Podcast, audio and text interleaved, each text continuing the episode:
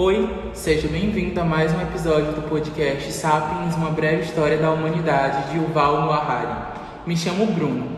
Durante nosso bate-papo, alguns convidados discorrerão sobre a parte 2 do best-seller e hoje você conhecerá um pouco mais sobre a Revolução Agrícola.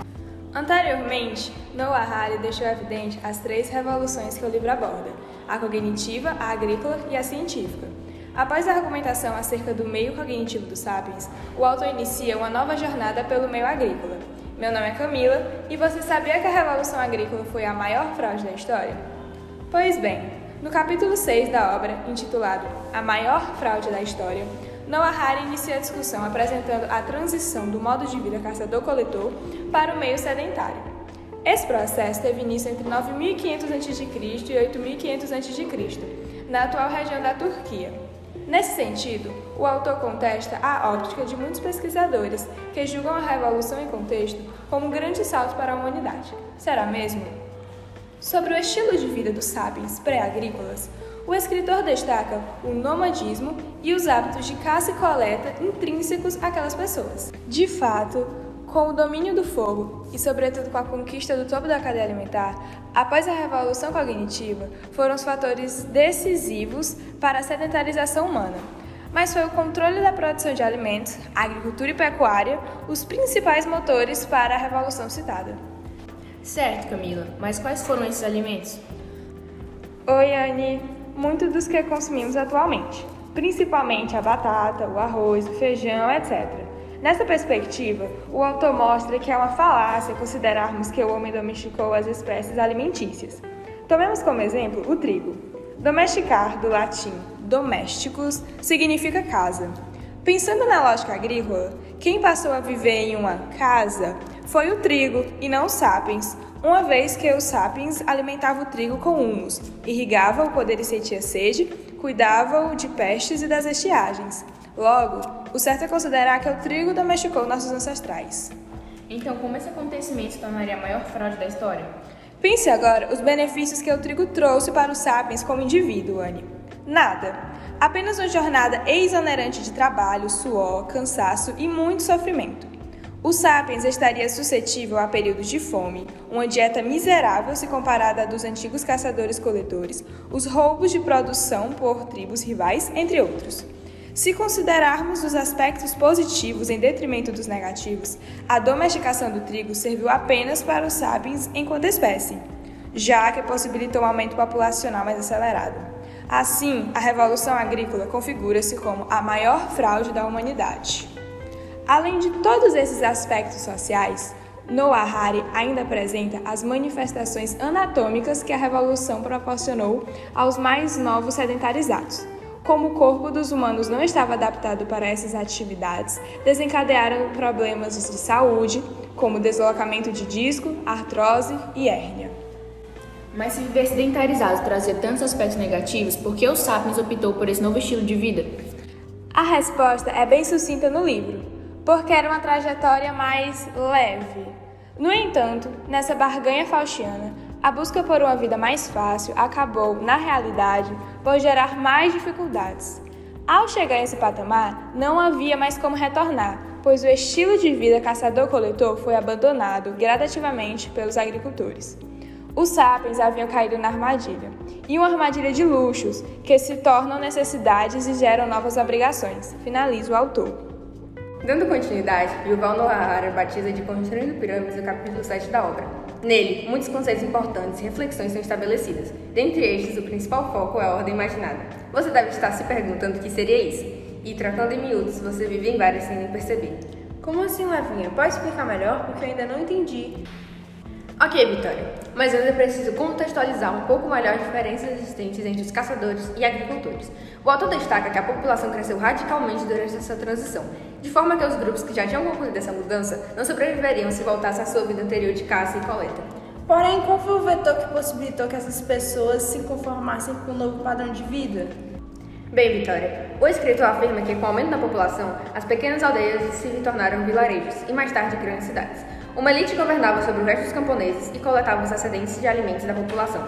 Contudo, isso só foi possível por causa da ordem imaginada, que o autor define como mitos e ou crenças que um grupo considerável de pessoas acredita e que possibilita uma cooperação em massa entre elas. Por exemplo, religiões, empresas, sistemas políticos e até mesmo leis. Ah, mas quais seriam esses mitos? Seriam os gregos com deuses, semideuses, maldições que a gente não se cansa de ler?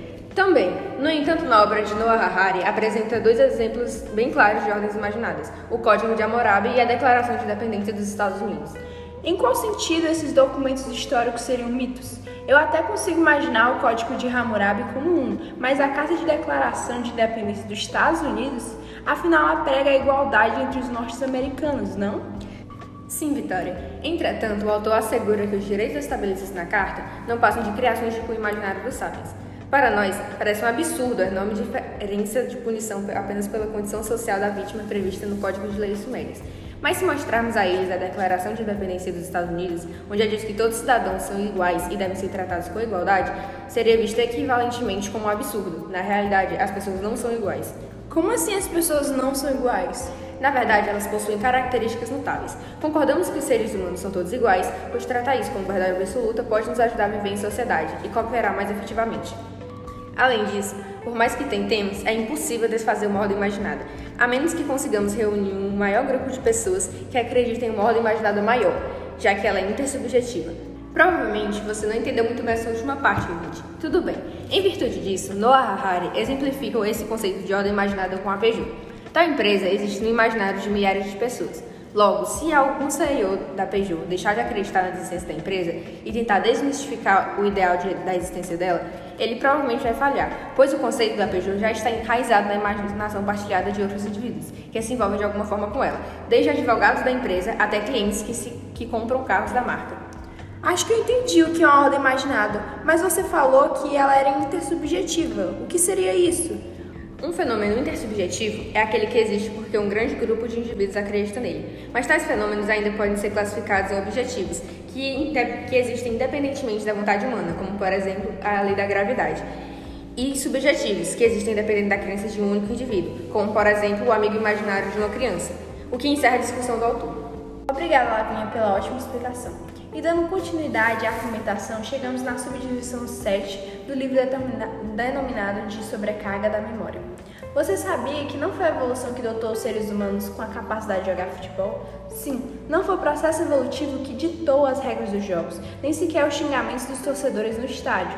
Além das pernas para chutar e as demais partes anatômicas, a principal herança do processo evolutivo foi o aumento da capacidade cerebral. Certo, Vitória. Tenho uma dúvida sobre essa exposição. O que isso implicou para os seres humanos, segundo Noah Harari? Bem, Bruno, com o argumento das sociedades cada vez mais complexas, após a Revolução Agrícola, surgiu um novo obstáculo, que foi a sobrecarga da memória. Ele perpetuou-se devido à quantidade exacerbada de informações que as novas civilizações produziram. Então, pela primeira vez na história, o cérebro tornou-se incapaz de armazenar todas as informações coletadas ao longo da vida dos sapiens. Vitória, pode explicar de forma mais detalhada como isso aconteceu? Claro. O autor lista, assim, os fatores que justificam a incapacidade do cérebro humano de resguardar todas as informações adquiridas no decorrer do tempo. Primeiramente, reconhece a sua capacidade limitada de processamento. Quando as pessoas morrem, as suas informações guardadas na mente vão juntas. Todavia, o legado vivido por elas jamais é apagado, ou pelo menos em tese. Por fim, o escritor julga como a maior característica o fato do cérebro não ser adaptado para processar novos tipos de informações, como números e grandes quantidades matemáticas, o que implicou e ainda implica na construção de códigos de escrita e principalmente de contagem. De fato, não chegaríamos à Lua, por exemplo, sem nossa linguagem versátil e racional. Comente sobre o desenvolvimento desses códigos, Vitória. Certo, Bruno. Foram os antigos sumérios os primeiros a superarem essa barreira cognitiva e criarem um sistema de processamento de dados, chamado de escrita. Porém, o primeiro estágio da escrita foi bastante limitado e arcaico. Assim, as premissas dos textos escritos no passado não passaram de registros econômicos monótonos que continham apenas informações essenciais para a época, como por exemplo o primeiro escrito que se tem na história, que os historiadores traduzem como 29.086 medidas de cevadas e 27 meses coxim, segundo Harari. E como ocorreu a evolução dos sistemas de escrita? Com o tempo, os sistemas de escritos foram se desenvolvendo e se tornando completos. Porém, a quantidade de informações começou cada vez mais a se acumular. Diante disso, ficou mais evidente que a capacidade de gravar um documento não é suficiente para garantir um processamento de dados eficaz.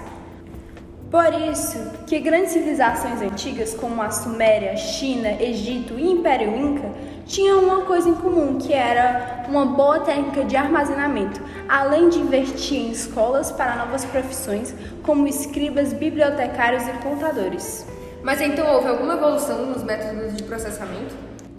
Sim, eles evoluíram. A exemplo, tem-se a criação de um sistema com 10 símbolos representados por números de 0 a 9, que vem sendo substituído por apenas dois, 0 e 1, um, conhecido como sistema binário ou linguagem computadorizada. Ela rege e armazena boa parte das nossas relações individuais e coletivas, principalmente agora no momento de pandemia Covid-19, em que estamos inseridos.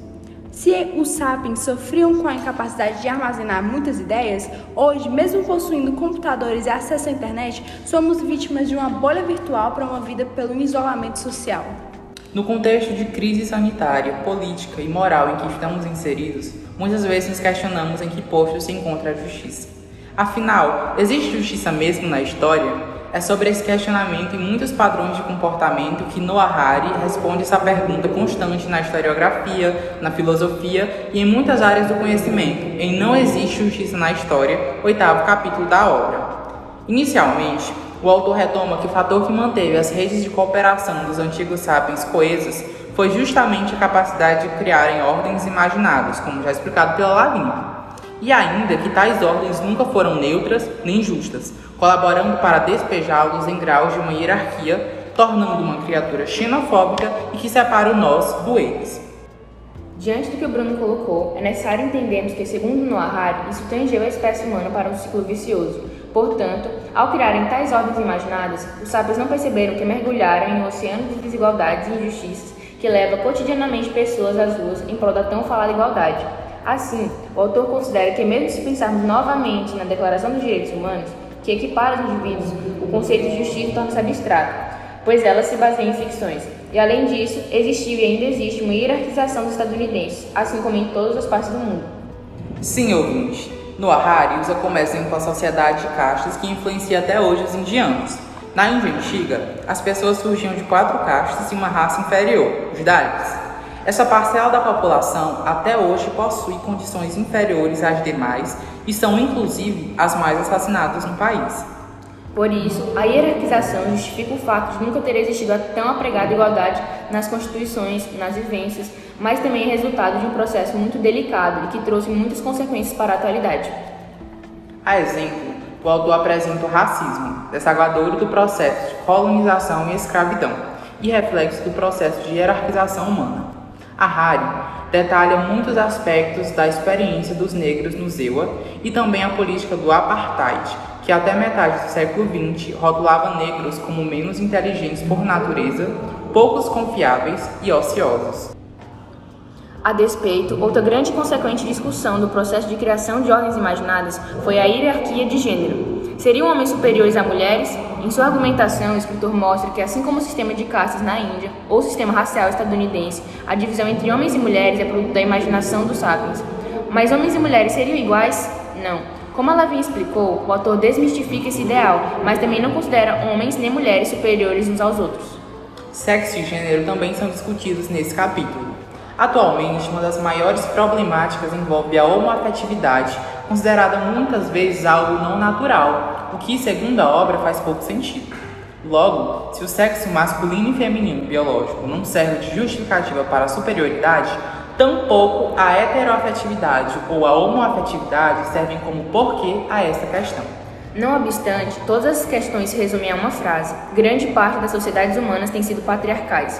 Elas valorizam o homem e a mulher que vivem para pensar de maneira masculina e feminina sobre os modos conservadores e punindo quem quer que salte essas barreiras. O autor pontua assim justificativas que são levantadas quando se considera homem superior à mulher. São elas: força física, que não tem carga racional, já que existem sim mulheres biologicamente mais fortes que homens. se considerarmos determinados tipos de força. Outro seria a dominância masculina, que resulta não da força, mas da agressão física imposta às mulheres, que é notoriamente vivida atualmente, mas que não põe homem nenhum em posição superior à mulher. E por fim, a ideia dos genes patriarcais, que os genes masculinos evoluíram sobre um recorte ambicioso e o das mulheres tendeu para um lado mais submisso ao homem, o que comprovadamente não passa de uma balela.